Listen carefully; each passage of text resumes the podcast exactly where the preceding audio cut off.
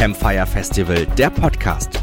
Gespräche und Diskussionen aus dem Rheinische Post Zirkuszelt. Es gibt ja immer äh, so eine Floskel im Journalismus. Wir bleiben für euch bei dem Thema dran. Hm, ja, was, was steckt denn da äh, genau dahinter? Und ich bin sehr froh, dass das bei uns nicht nur eine Floskel ist, sondern dass wir das auch tatsächlich fortführen. Denn vor einem Jahr gab es hier an dieser Stelle ähm, einen, ähm, einen sehr, sehr interessanten Vortrag, wo ich so dachte, der Vortragende, der ist doch verrückt. Benjamin Piel ist äh, äh, ganz frisch Chefredakteur in Minden geworden und hat sich ein Ziel gesetzt. In einem Jahr möchte er 200 Mindener persönlich kennenlernen und über sie schreiben, sie porträtieren, damit er genau weiß, was vor Ort dann auch stattfindet. Er hat schon so ein bisschen seine Erwartungen und das, was er auch tatsächlich dann ähm, erleben äh, wird, dann auch schon skizziert. Ähm, und wie war jetzt das Jahr für ihn? Hat er tatsächlich die 200 äh, Mindenerinnen und Mindener kennengelernt? Ähm, davon wird er uns jetzt berichten. Benjamin Piel, herzlich willkommen beim Campfire Festival und ich würde sagen, wir sind gespannt. Hallo und viel Spaß. Danke. Ja, vielen Dank, dass ich bei Ihnen sein darf. Freut mich sehr, äh, dass ich heute zu Ihnen nochmal sprechen darf zu diesem Thema. Äh, ich will zuerst mal sagen, bitte, wenn Sie Fragen haben, dann bitte jederzeit unterbrechen Sie mich einfach. Ähm, bringen Sie Fragen ein, ähm, stellen Sie kritische Rückfragen, freundliche Rückfragen, was auch immer. Äh, ich finde das immer ganz interessant. So, wenn man als Chefredakteur anfängt, dann checken die Mitarbeiter erstmal ein bisschen ab, wie tickt man eigentlich. Und immer, wenn jemand bei mir ins Büro reinkommt, und das passiert ja täglich hundertmal, dann kommt, kommt immer diese Frage, darf ich Sie mal stören? Und nachdem ich jetzt 500 Mal gesagt habe, ey, komm, bitte kommen Sie rein, Sie stören mich ja nicht, kommen manchmal auch Leute und ähm, stellen einfach die Frage, die sie haben oder sagen das, was sie wollen, ohne zu sagen, darf ich Sie mal stören? Also Sie stören mich nicht. Bitte äh, jederzeit äh, Ihre Anmerkungen sofort vorbringen, dann kommen wir vielleicht auch in einen Dialog und ich muss Sie hier nicht dauer beschallen, das will ich nämlich auch gar nicht unbedingt. Ja, ähm, zuerst mal zum Titel, über den war ich, war ich auf den ersten Blick ein bisschen entsetzt. Den habe ich nämlich gar nicht der Veranstaltung selbst gegeben, sondern der wurde mir, der wurde mir vorgegeben. Und äh, zuerst wollte ich protestieren und sagen, das geht so nicht. Das war ja nie das, das war ja nie die Absicht, die komplette Stadt kennenzulernen, denn Minden hat immerhin äh, 83.000 Einwohner. Und äh, unser Verbreitungsgebiet hat 158.000 Einwohner, also da jeden kennenlernen zu wollen, da wäre ich äh, ein paar Jahrzehnte beschäftigt. Also das war nicht unbedingt der Anspruch. Und deshalb habe ich mal die habe ich den Titel mal ein bisschen ergänzt. Wie ein Chefredakteur versucht, die komplette Kleinstadt kennenzulernen, das hat man mir aufgedrückt und ich sage, und gnadenlos scheiterte. Äh, denn das machen vielleicht diese Zahlen deutlich. Ich habe tatsächlich in einem einen Jahr, das ging im Juni vergangenen Jahres los und endete dann im, im Juni diesen Jahres, habe ich 200 Treffen gehabt Verbreitungsgebiet, wie gesagt, 158.000 Einwohner. Also ich habe 0,316 Prozent der Gesamtbevölkerung in diesem Gebiet getroffen. Also das ist von jedem Treffen sehr weit entfernt. Trotzdem habe ich schon einen zu weit. Trotzdem waren es immerhin 500 Menschen. Da waren also oft Ehepartner mit dabei. Es waren manchmal auch ganze Vereine, Chöre, Tanzgruppen. Also das war sogar einmal quer durch die ganze Gesellschaft, so dass ich so ungefähr schätzen würde, ich habe in der Zeit in dem einen Jahr 500 Leute getroffen und kennengelernt habe so ungefähr 4000 Kilometer mit dem Auto zurückgelegt und dann habe ich mal noch ergänzt, Behandlung durch einen Heiler eine. Das war vielleicht das verrückteste Treffen, das ist auch eins der wenigen, wo kein Text daraus entstanden ist. Also ich kam zu diesem Mann und er hat gesagt, ich kann da was ganz Tolles und Sie müssen nur zu mir kommen, das wird Ihnen gut tun und so weiter. Und ich dachte, okay, also ich habe mich eigentlich auf alles eingelassen, was die Leute so an mich herangetragen haben. Und dann saß ich ihm gegenüber, wir haben uns locker unterhalten und nach fünf Minuten fragte er mich, und? Spüren Sie schon was? und ich habe gesagt, nee, eigentlich nicht. Naja, eigentlich müssten Sie meine Kraft schon spüren, das müsste Ihnen jetzt schon viel besser gehen. Ja, das war nicht unbedingt der Fall. Irgendwann lag ich bei ihm auf der Liege und er hat da an mir rumgedoktert und mit seiner Energie, seine Energie auf mich ausgebreitet, hat meine Beine ausgeglichen. Also die, ich kann jetzt auch ganz stabil stehen, die sind jetzt wieder gleich lang, die waren offenbar nicht gleich lang vorher. Und dann nach einer Stunde habe ich mich wieder verabschiedet. Es ging mir eigentlich genauso gut oder schlecht wie vorher. Und äh, ja, das war so ein Treffen, was mir besonders im, im Kopf geblieben ist. Mit Tanzzwänge habe ich mal notiert. Das war einer. weil ich bin wirklich kein besonders guter Tänzer und bin bei einem Tanzverein auch eingeladen worden und musste da einen Abend mittanzen. Das ist mir durchaus auch in Erinnerung und in den Knochen geblieben. Mit Singzwänge, das fand ich ganz interessant, null, weil ich bei mehreren Chören war. Das war bestimmt drei, vier von, von Country-Sängern bis klassischer Männergesangsverein. Aber ich wurde da irgendwie nirgendwo verhaftet, dass ich mitsingen musste und das war wahrscheinlich auch besser so. Ja, mich haben mich, mir hat neulich jemand eine interessante Frage gestellt, 200 Treffen und dann 200 Texte darüber schreiben, musste das eigentlich unbedingt sein? Und das war so ein bisschen so gestellt, als wollte er damit sagen, also es musste ja eigentlich nun wirklich nicht sein. Ich bin der Überzeugung, das musste schon sein, weil ich war in einer Situation, müssen Sie sich vorstellen, neuer Chefredakteur und mein Vorgänger hatte so einen völlig anderen, eine völlig andere Ausrichtung als ich. Oder? ja. Die Kollegin war früher mal in, beim Mindener Tageblatt beschäftigt, deshalb kann sie das beurteilen. Und ich schätze meinen Vorgänger total und er hat eine ganz tolle Arbeit gemacht, aber er hatte nicht diesen, diese starke Fokussierung aufs Lokale. Und ich glaube, dass für eine Lokalzeitung die Existenzberechtigung schlechthin ist, genau das zu tun, lokal stark zu sein. Und ich glaube, es nützt uns nicht viel, wenn wir irgendwie meinen, wir könnten jetzt von Minden aus große Politik machen und Angela Merkel beurteilen und Donald Trump begleiten. Das können wir alles irgendwie auf Sparflamme auch machen. Und ich glaube, wir sind auch noch in einer Phase, wo das viele Leute als Grundversorgung auch gerne haben wollen. Aber das ist nicht das, was uns stark macht. Und jetzt war die Frage, wie kann ich das den Leuten am besten vermitteln, sowohl nach innen hin ins Team als auch nach außen hin. Da bricht jetzt eine neue Zeit an. Das war wirklich eine Zeitenwende für diese Zeitung, würde ich sagen. Wie kann man das am besten vermitteln und nicht nur theoretisch sich hinstellen und sagen, das wollen wir jetzt machen, sondern wie kann man so einen Aufbruch gestalten und selbst Teil davon sein? Und so kam ich auf diese Idee und sie war einigermaßen verheerend, ehrlich gesagt, weil ich nicht so genau wusste, was ich mir da eigentlich antue.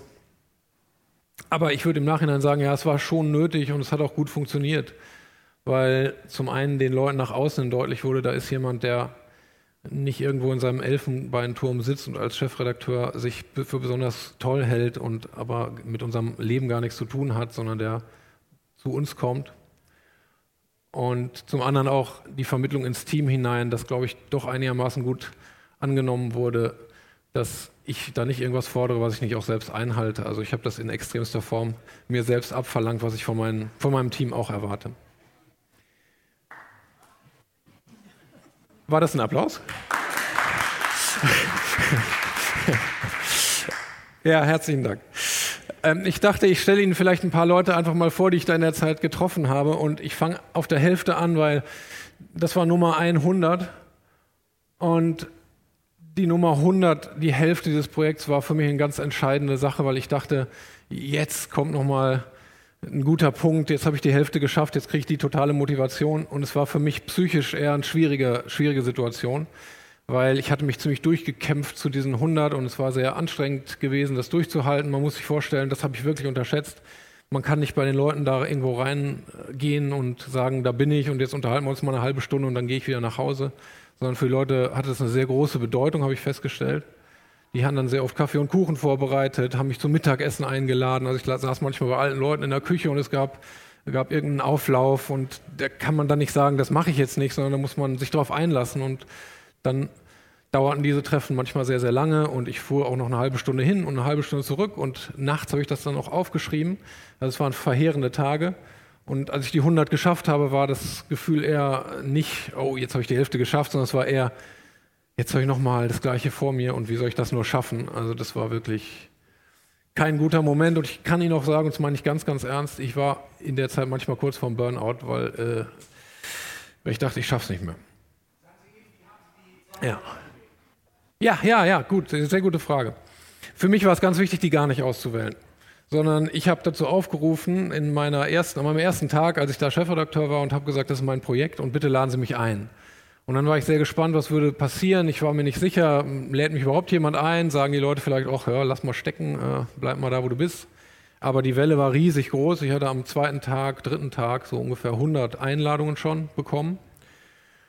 Und so ging das dann weiter. Also das tröpfelt auch heute noch. Das Projekt ist wahnsinnig beliebt. Das, das kann ich, glaube ich, wirklich mit Recht so behaupten. Ich habe viel mehr als 200 Einladungen bekommen. Ich habe auch gesagt, jeder, der mir schreibt, da gehe ich auch noch irgendwann hin. Also ich habe jetzt noch so 50 liegen. Und das mache ich auch noch bei Zeiten. Ich muss jetzt ein bisschen durchschnaufen, aber dann kommt das noch. Also ich konnte mich nicht darüber beklagen, dass die Leute darauf nicht reagiert hätten. Und da, mir war das deshalb besonders wichtig, weil ich gerade nicht so diesen Impuls äh, haben wollte, ich wähle jetzt euch aus, sondern dass die Leute mich für ihre Treffen aussuchen, um auch so eine thematische Vielfalt hinzubekommen. Also die thematische Breite, die war sehr, sehr gut dadurch gegeben, weil eigentlich ganz verschiedene Leute aus ganz verschiedenen Umfeldern sich da gemeldet haben. Und das wäre nicht so gewesen, wenn ich das ausgewählt hätte. Und dieser Mann hat mich nicht eingeladen, das war der einzige. Das ist ein, ein, ja, ein ehemaliger Obdachloser, der in Mindener Innenstadt dieses Obdachlosenmagazin Asphalt verkauft. Und der ist in Minden auf seine ganz spezifische Weise unheimlich gut angekommen. Kam da als Obdachloser, wie gesagt, an, hat jetzt ungefähr seit einem Jahr eine Wohnung und er ist total präsent in der Innenstadt, in der größten Straße von Minden, in der Fußgängerzone. Da steht er jeden Tag und er hat so eine ganz sonore Stimme und er hat unheimliches Talent, auf Leute zuzugehen und die anzusprechen.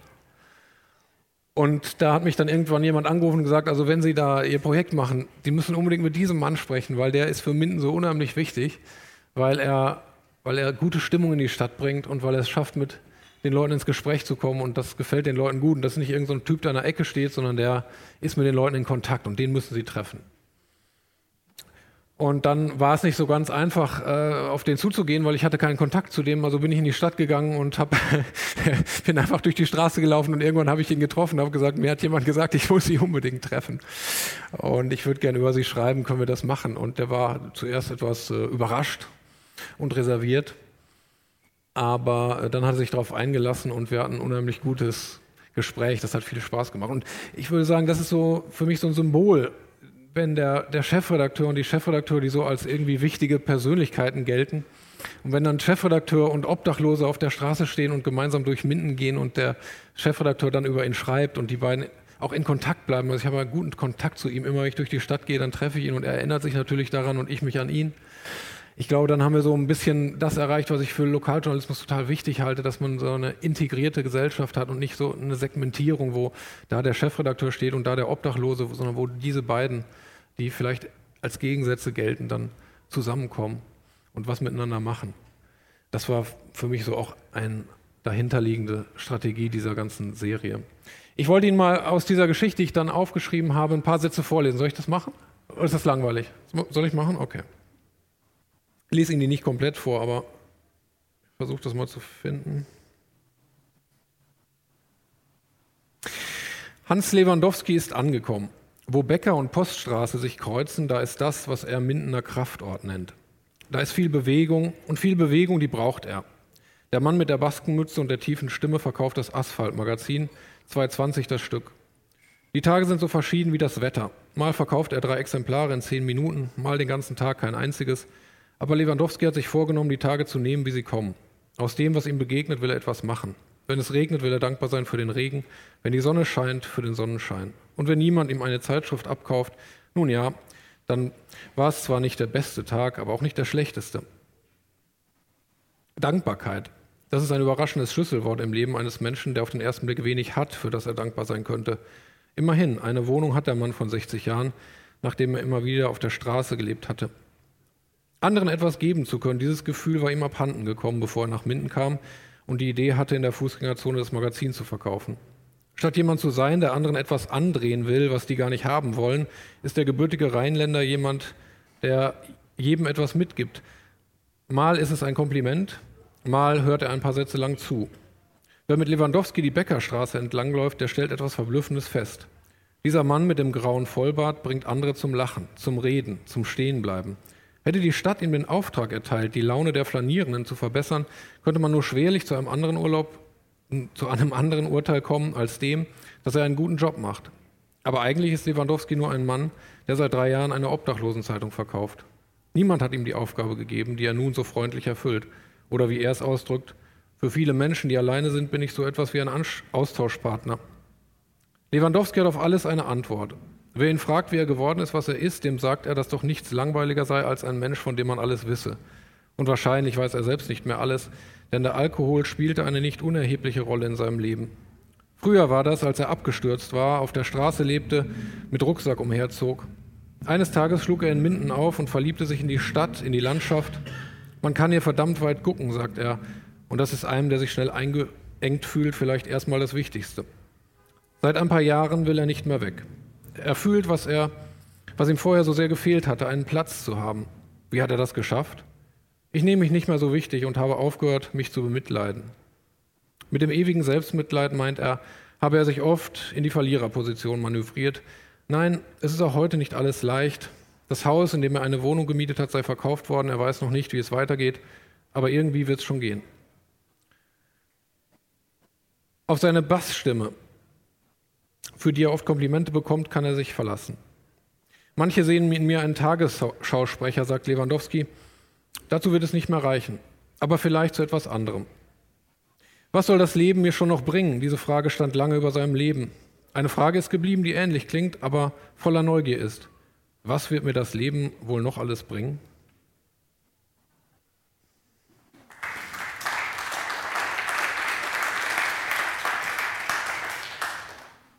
Ja, und das sind so kleine Schlaglichter, die diese Serie gesetzt hat und das mal 200. Also das kam auf jeden Fall ganz gut an und ich habe gemerkt, in jedem Menschen steckt so, so etwas, was so ein Stück Leben erklärt und ich fand, da war bei ihm auch ganz viel drin, aber bei allen anderen auch, bei den kleinen und bei den großen Menschen, bei den wichtigen und bei den nicht so wichtigen, überall ist im Kern etwas, was, was die Menschen dann doch faszinieren kann, wenn man sich etwas näher damit beschäftigt.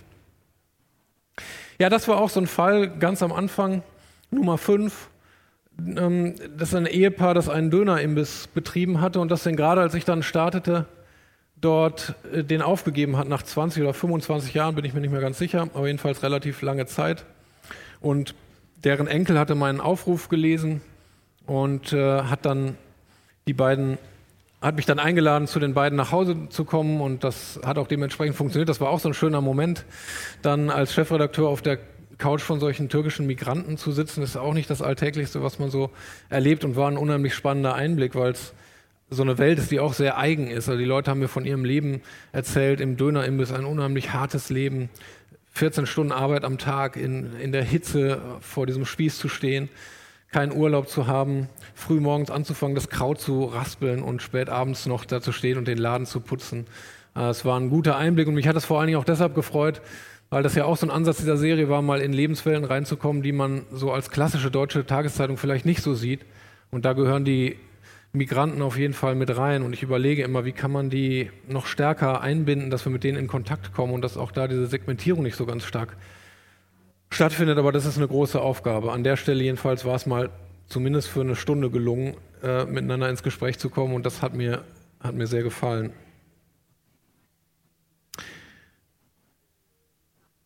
Äh, Anselka und Ömer Bettleck ist ihr Name. Das hier ist Klaus Bettnazig. Zwar irgendwo vor der Nummer 168, genau. Auch eine sehr interessante Geschichte. Er hatte als, ähm, als Kind Kinderlähmung. Und das, was mir nicht bekannt war, ist, dass Kinderlähmung dann später im Alter äh, wieder auftauchen kann und dann so von, lang, von oben nach unten so den ganzen Körper durchwandert. Und er wird immer steifer jedes Jahr äh, wird sein Körper steifer und diese Polio kehrt so langsam zurück.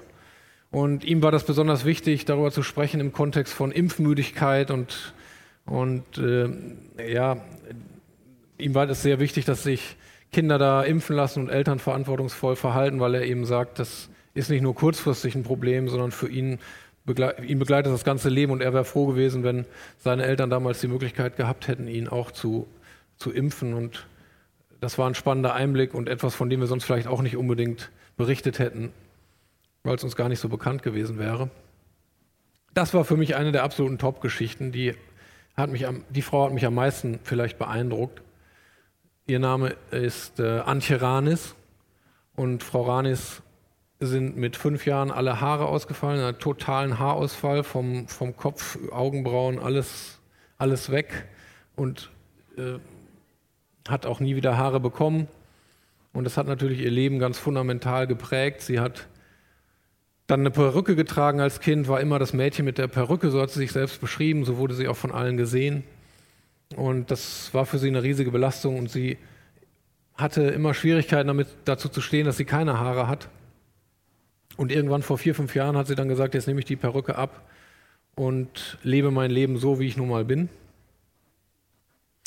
Und dann ist ein ganz interessanter Aspekt reingekommen. Sie hat, ähm, sie hat überall, wo sie hinkommt, das Problem, dass sie eigentlich erstmal erklären muss, dass sie keinen Krebs hat. Und alle Leute denken, ach ja, sie hat Krebs und dann sprechen sie dementsprechend auch gar nicht darauf an, meiden sie da eher so ein bisschen. Und als sie dann von diesem Aufruf gehört hatte, hat sie gesagt, ich habe darüber jetzt drei, vier Wochen lang nachgedacht, ob ich das tun soll, aber ich rufe sie jetzt einfach mal an. Ich muss unbedingt mal in der Öffentlichkeit meine Geschichte erzählen, damit die Leute wissen, was mit mir los ist und dass ich eben keine Krebserkrankung habe. Das ist ja vielleicht ein Weg, dass die Leute in Minden das zumindest teilweise mitbekommen. Und das fand ich so unheimlich wertvoll und fand auch dieses Vertrauen, was die Frau mir da entgegengebracht hat, so, so bemerkenswert, dass sie das Vertrauen hat, diese Geschichte, die so für sie ganz höchstpersönlich ist und schwierig ist, dass sie mir die erzählt hat, mit der habe ich ganz lange zusammengesetzt und diese Geschichte mir angehört und dann aufgeschrieben. Und sie hat mir im Nachhinein gesagt, es hat ihr sehr, sehr gut getan und äh, sie bereut es gar nicht. Im Gegenteil, sie ist total froh, dass sie das gemacht hat. Aber ja.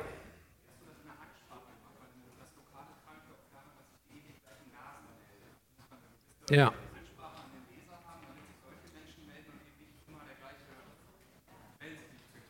Hm, es gab da eine ganz, ich habe da eine interessante Dynamik wahrgenommen, dass zuerst mal so eine Welle kam mit den Erwartbaren. Und wenn dann solche Geschichten kamen, auch mit diesem, ich war sehr froh, dass am Anfang diese Dönerleute da waren, von denen man gleich wusste, na, das sind irgendwie jetzt nicht die klassischen, die sich da, die man da jetzt vermutet hätte. Dann hat sich daraus auch wieder eine neue Dynamik ergeben, dass sich dann auch andere Leute gemeldet haben, die nicht so aus dem Klassischen waren. Aber natürlich war es ganz breit aufgefächert. Da war auch äh, der DRK-Ortsverein mit dabei und bei denen bin ich auch gewesen.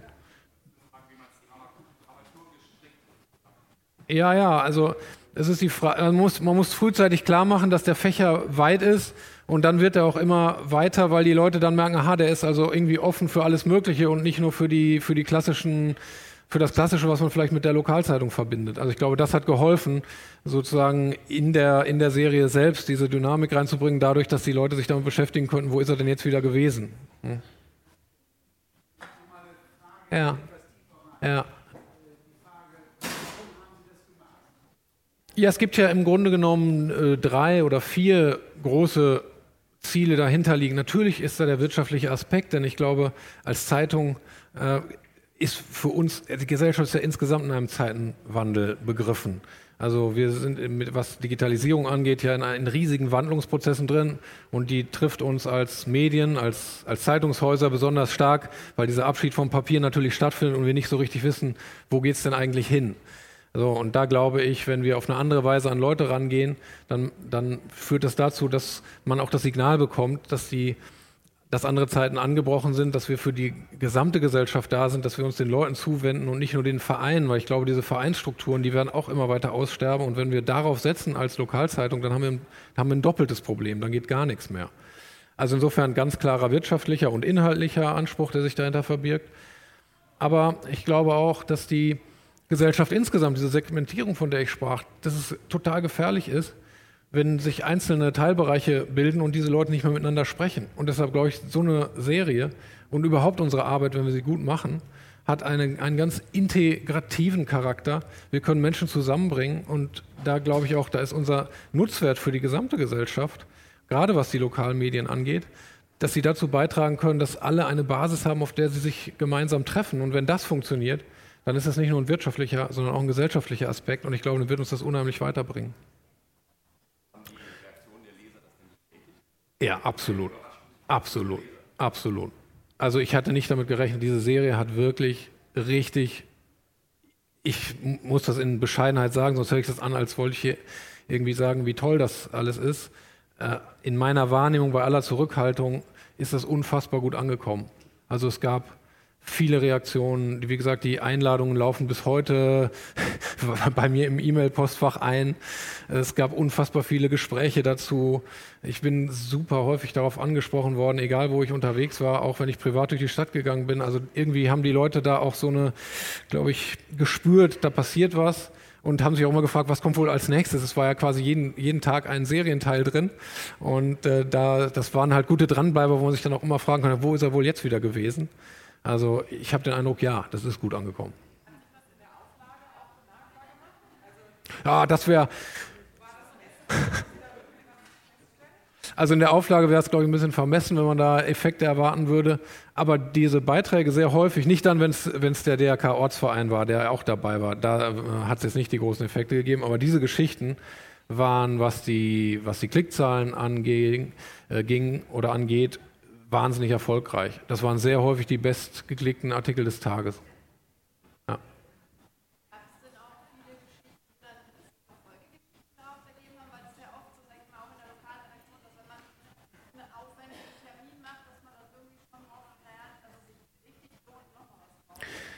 Der Typ, das war ungefähr im November, als ich ihn getroffen habe. Und dann kam irgendjemand auf die Idee, Mann mit seiner Stimme und so weiter, der könnte doch mal aus einem Buch vorlesen auf dem Weihnachtsmarkt. Und dann stand der Typ, ich dachte, das ist Wahnsinn, stand der Typ in so einem Zelt, Veranstaltungszelt auf dem Mindener Weihnachtsmarkt und hat aus einem, aus einem Buch vorgelesen von einem anderen Obdachlosen über dessen Leben. Und wir haben das bei Facebook live gestreamt. So, das ist so, so ein Beispiel dafür, wo ich denke, da ist eine Dynamik in Gang gesetzt worden, die total super ist. Wer würde den Typen auf dem Weihnachtsmarkt erwarten, einen ehemaligen Obdachlosen, der da vor Leuten liest? Und, äh, in, und davon gab es mehrere Geschichten. Und das ist ja auch genau das, was ich meine, Leute miteinander ins Gespräch zu bringen. Und von diesen Effekten sehen wir eigentlich relativ häufig. Also wenn wir berichten über alte, einsame Menschen, dann findet sich eine Gruppe zusammen, die sagt, denen wollen wir helfen. Ähm, dann versuchen wir das wieder zu verfolgen, was ist denn daraus geworden? Und so setzen sich Geschichten fort. Und das ist ja gerade der große Wert, dass, dass das, was wir da tun, was bewirkt, dass es nicht einfach so verpufft, sondern dass sich, das, dass sich da was daraus entwickelt. Dafür ist das eigentlich ein ganz schönes Beispiel. Äh, bin ich am Ende schon? Ja, ne? ich könnte noch, könnte noch ewig weitermachen. Hier war ich in einer Meditationsgruppe, das war für mich selbst ein schwieriger äh, schwieriger, äh, schwierige Sache, weil ich da dreimal 20 Minuten still sitzen muss. Das fällt mir mal etwas schwer. Das ist ein Typ, die Null, die ist da falsch. Nee, die ist nicht falsch, 130, ja, kommt hin. Der hat in Minden eine arabische Zeitung ins Leben gerufen und ähm, mit unseren Inhalten übrigens, also er übersetzt unsere Inhalte ins Arabische. Wir drucken das Ganze und so kann auch die arabische Community unsere Inhalte in Minden verfolgen. Äh, das ist äh, auch eine schöne Sache. Diese Frau hat mich total begeistert. Das ist eine Demenzberaterin, die als Clown in Altenheime geht und die hat mich etwas gelehrt, auch über ältere Menschen, was ich niemals vergessen werde. Sie sagt, Demenz ist nicht das Ende des Lebens, auch die Demenzkranken haben noch Ressourcen und dann, wenn man aufhört zu lachen, dann äh, dann ist es eigentlich wirklich vorbei und dazu sollte man es nicht kommen lassen. Das werde ich nie vergessen, diese Botschaft. Und was ich an dem Bild nochmal sagen will, und das ist vielleicht ein guter Abschluss, ich habe das Ganze ja dann auch auf Instagram, auf Facebook, auf Twitter, äh, auf allen Kanälen, die ich so zur Verfügung hatte, auch ausgespielt. Und mir hat jemand gesagt, diese Leute, die du da fotografierst, und zwar immer nach den Treffen, die sehen immer so glücklich aus. Und ich glaube, das stimmt. Wenn wir mit Leuten reden und überhaupt mit Menschen in Kontakt sind, das geht uns ja genauso, dann macht das glücklich. Und dann sind die Leute zufrieden und dann hat man diese lächelnden Gesichter. Ich glaube, das ist echt ein Effekt, wenn Menschen miteinander reden. Und das haben wir furchtbar nötig. Und das war vielleicht eine der wichtigsten Botschaften dieser Serie. Und da hoffe ich, dass wir da ansetzen können, insgesamt als Lokalmedien, weil das ist das große Fund, das wir haben, miteinander ins Gespräch zu kommen. Und dann sind wir noch lange nicht am Ende, sondern dann geht es gerade mal los. Vielen Dank. Benjamin. Herzlichen Dank.